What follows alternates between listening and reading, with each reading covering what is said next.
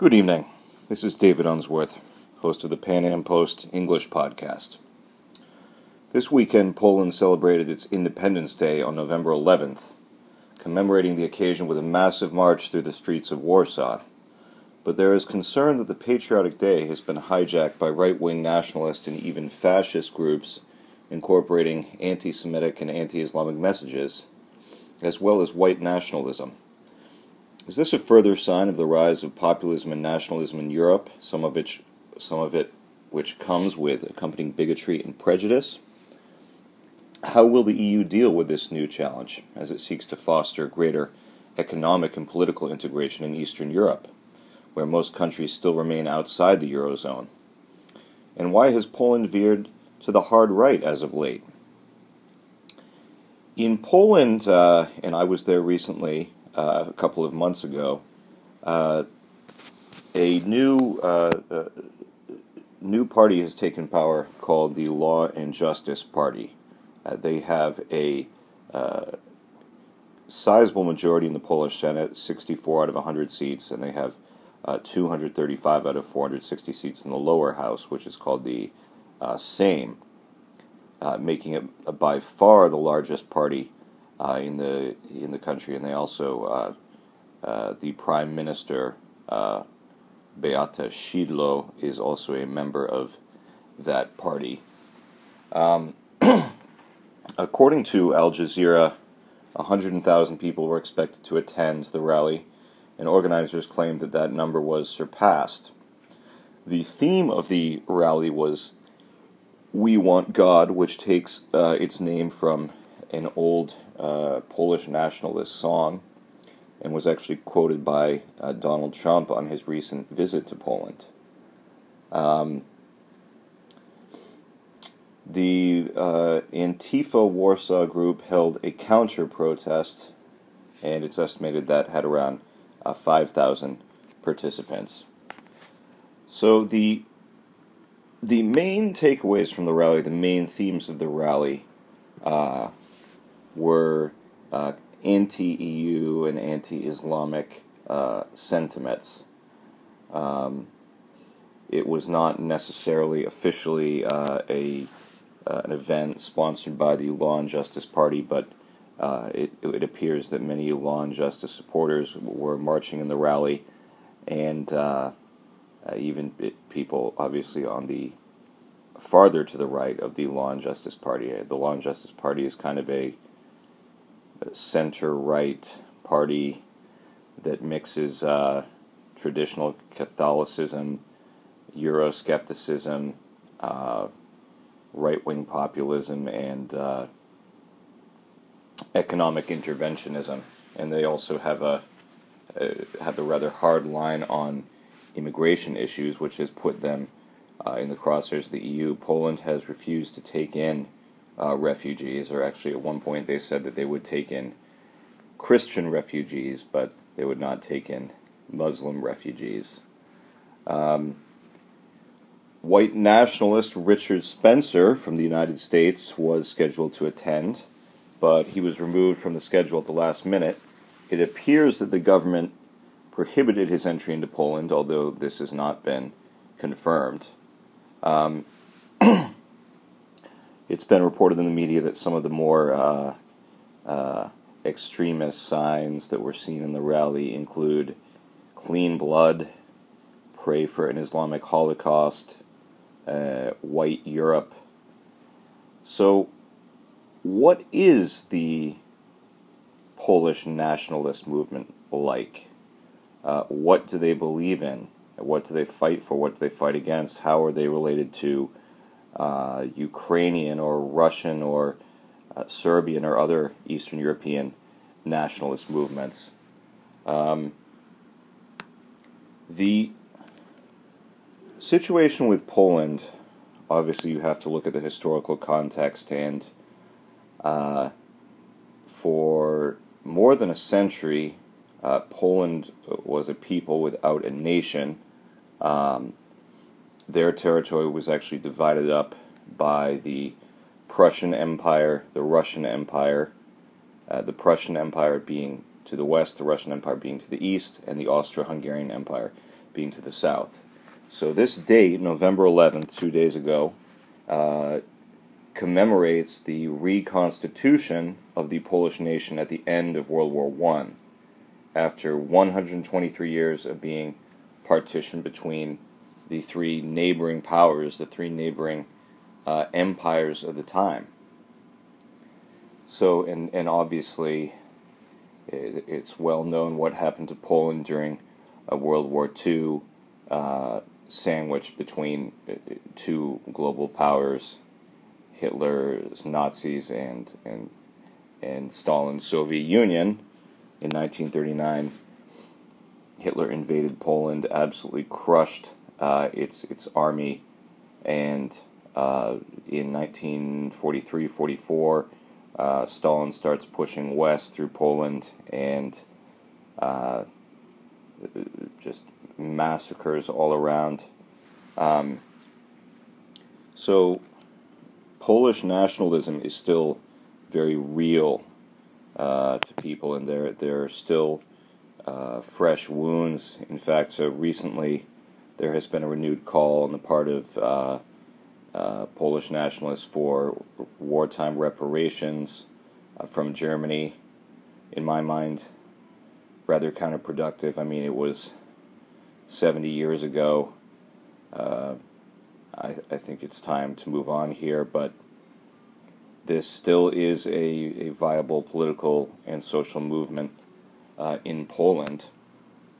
And uh, many of the movements that were participating in this uh, nationalist march go back to uh, the time of World War One and World War Two. The National Radical Camp, the National Movement, and the All Polish Youth.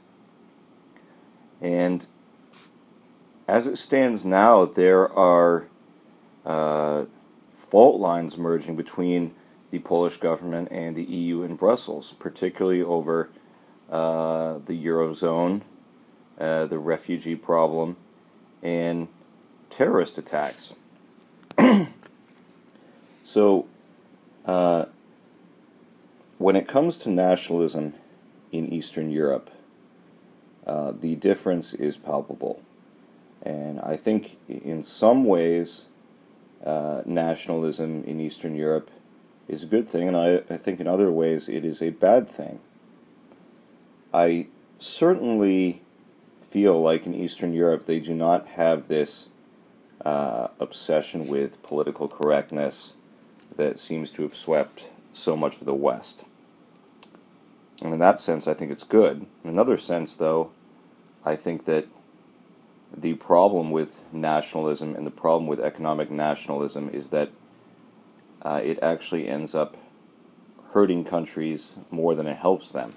There's certainly nothing wrong with putting your own economic interests first. That is what a president or a prime minister or a government is elected to do. So I am not very.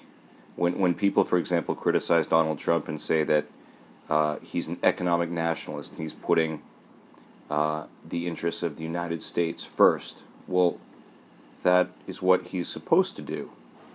I mean, that's what he was elected to do. He wasn't elected to improve the economy of Mexico or Canada or China. He was elected to improve the economy of the United States. But the problem with right wing populism or economic nationalism is that uh, it often uh, leads to interventionism in the economy.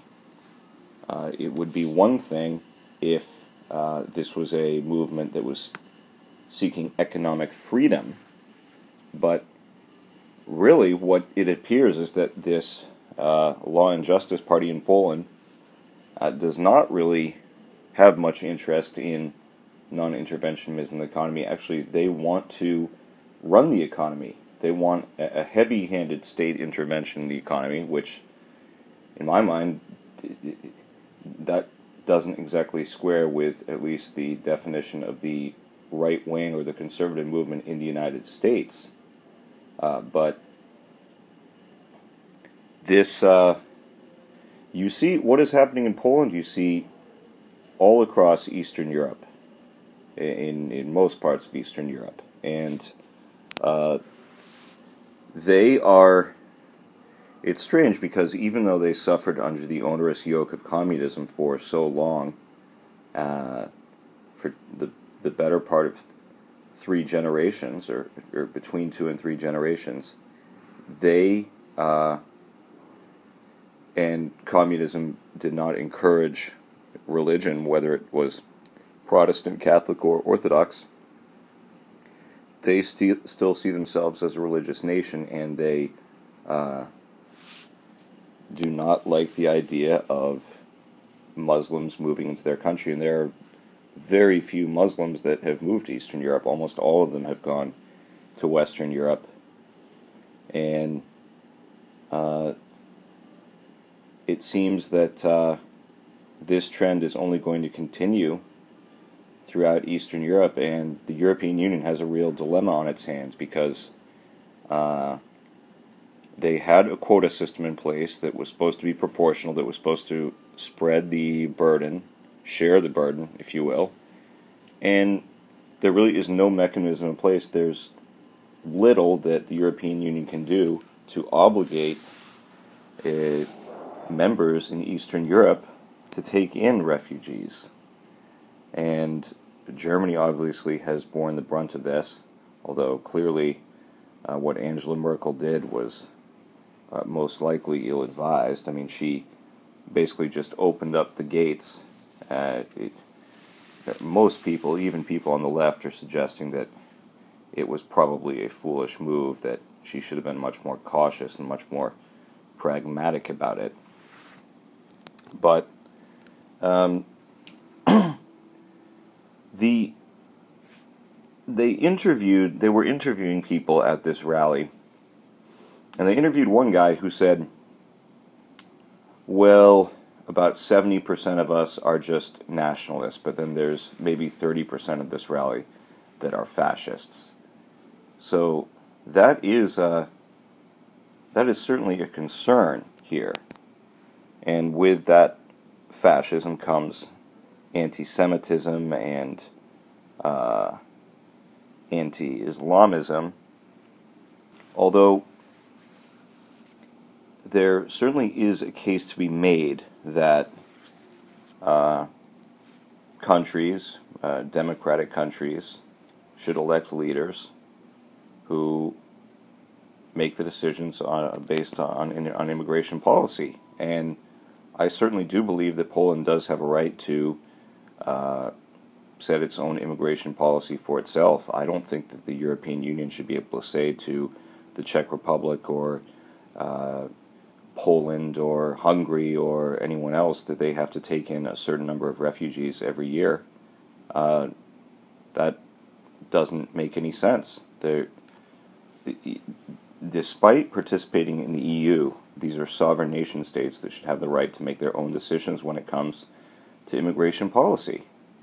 And I think in some sense they'll be better off for that. I think in some sense they'll be worse off for that.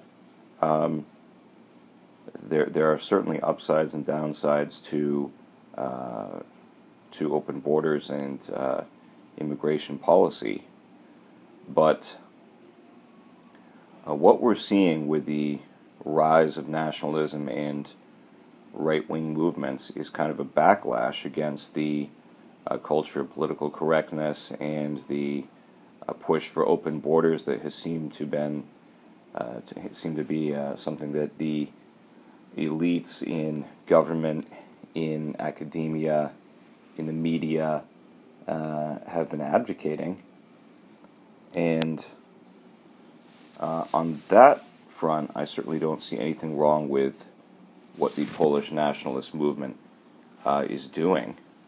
With regard to the religious aspects of it, Poland is one of the few countries in Europe that actually still has uh, appreciation for traditional values and still uh, is more of a religious nation than a secular nation.